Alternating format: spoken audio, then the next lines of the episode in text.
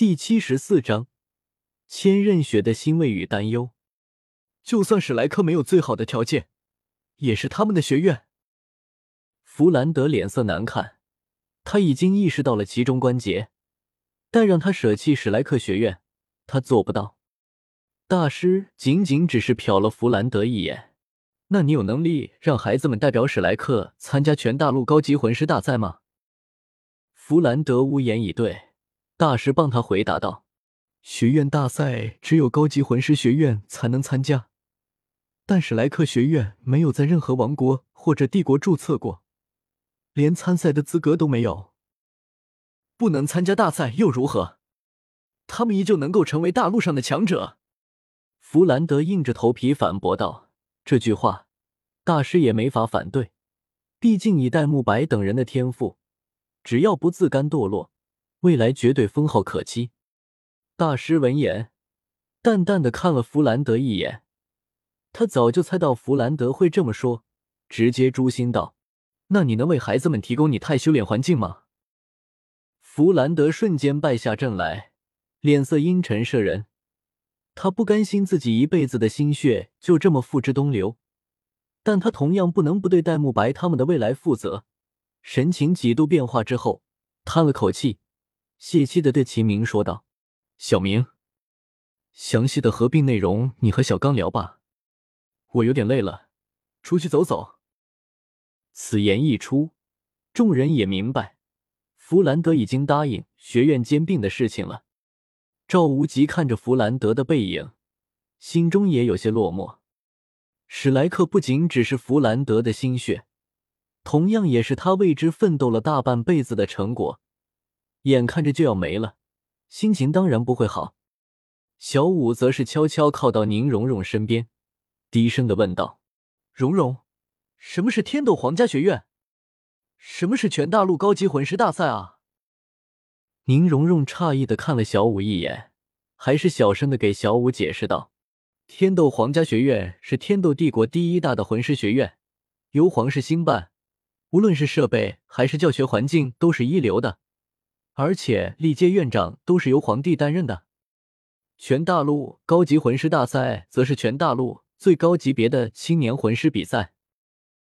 小五皱了皱眉，继续问道：“那你太修炼环境又是什么？”就是一种可以提高魂力修炼速率的修炼方式。宁荣荣不厌其烦的为小五解释道。小五没太听明白。但现在的气氛显然不允许他打破砂锅问到底，只好蹙着精致的眉毛，装作听懂了一样的点了点头，打算回去问问唐三老师。唐三担忧的对大师说道，担心大师因此而和弗兰德闹掰。大师则只是淡淡的摇了摇头，无妨。马红俊纠结的看了眼已经端上来的红烧肉，好像有些摇摆不定。但下一刻，就像是想到了一般，给自己的胖脸上抽了一下。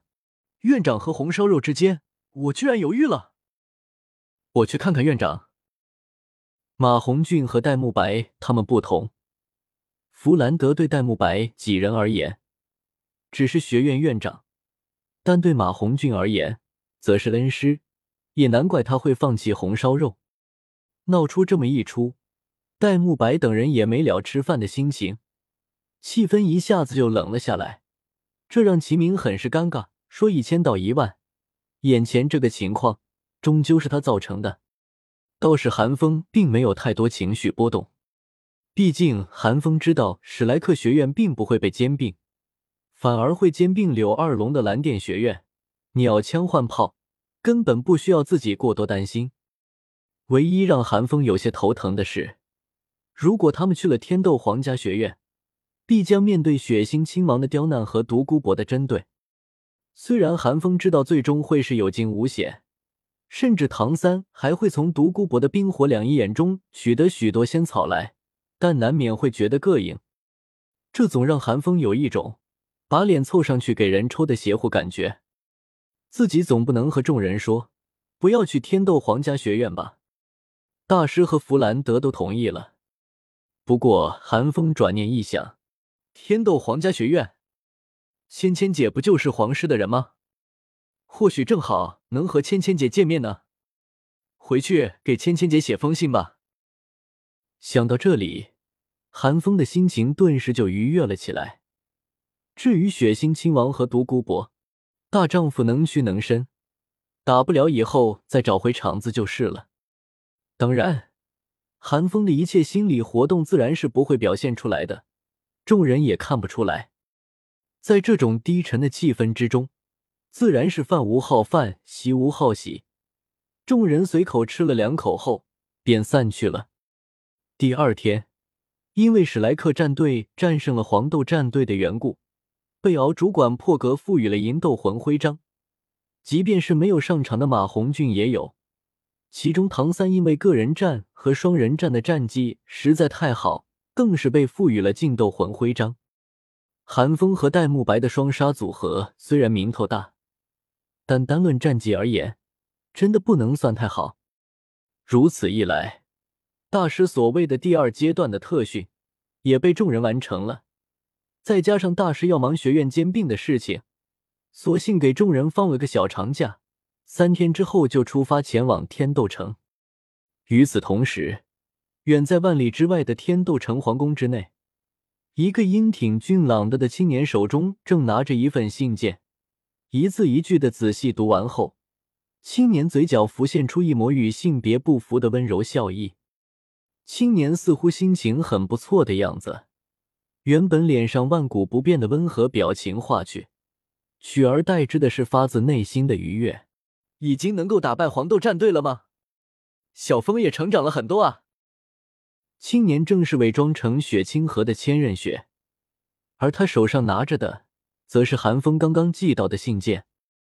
韩风在信中告诉了他最近发生的事情，包括了获取第三魂环，包括和戴沐白的双杀组合，包括了与狂战战队和黄豆战队的斗魂，以及要来天斗皇家学院的事情。虽然韩风没有直接写出来，但千仞雪知道韩风是想见自己的，这让千仞雪很是开心。看来得想想办法了。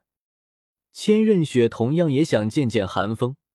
时隔三年多，两人之间虽然保持着书信联系，但却没见过面。千仞雪也想知道韩风现在长什么样了，但千仞雪现在可不是想见就见得了的，又要不暴露身份，又不能让韩风察觉到异样，就算是千仞雪，也要头疼一段时间了。不过头疼也只是一瞬间而已。千仞雪很快又欣慰的想到。小峰都已经三十三级了啊！看来我这里也要加把劲了。当初千仞雪和韩风说的，是等韩风突破魂帝或者魂圣的时候就可以来找他了。现在看来，他当初设下的条件似乎有些低了。韩风的天赋远超乎他的想象，不过这只会让千仞雪为韩风感到高兴，并且更加想方设法的侵吞天斗皇室罢了。三天啊，三天，呵呵，小风。千仞雪雀跃的笑了笑，与一般的少女别无两样。这一幕若是让外人看见了，恐怕会目瞪口呆吧。无论是武魂殿的人，还是天斗皇室的人，都没见过这一幕。千仞雪和雪清河都不会发出这么纯真的笑声，这笑声。只属于韩风一个人而已。当然，这笑声很快便被千仞雪收了起来。他无时无刻不记得自己此时身处皇室漩涡之中，处处都得小心。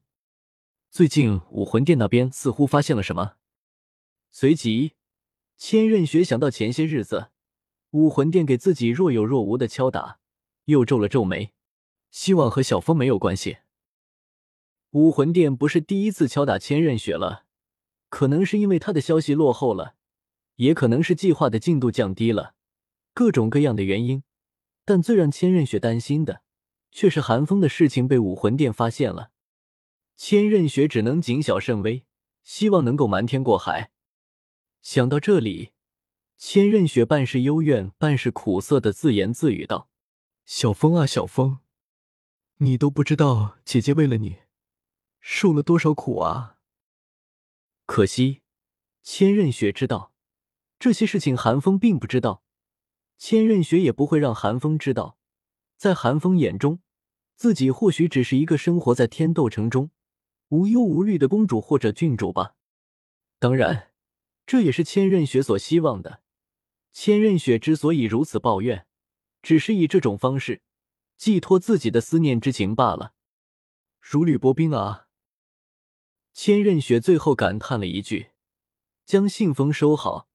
小心翼翼的将其收入了专门的魂导器中，随即又变回了那个平易近人的雪清河，神色自然，但却少了一分生动。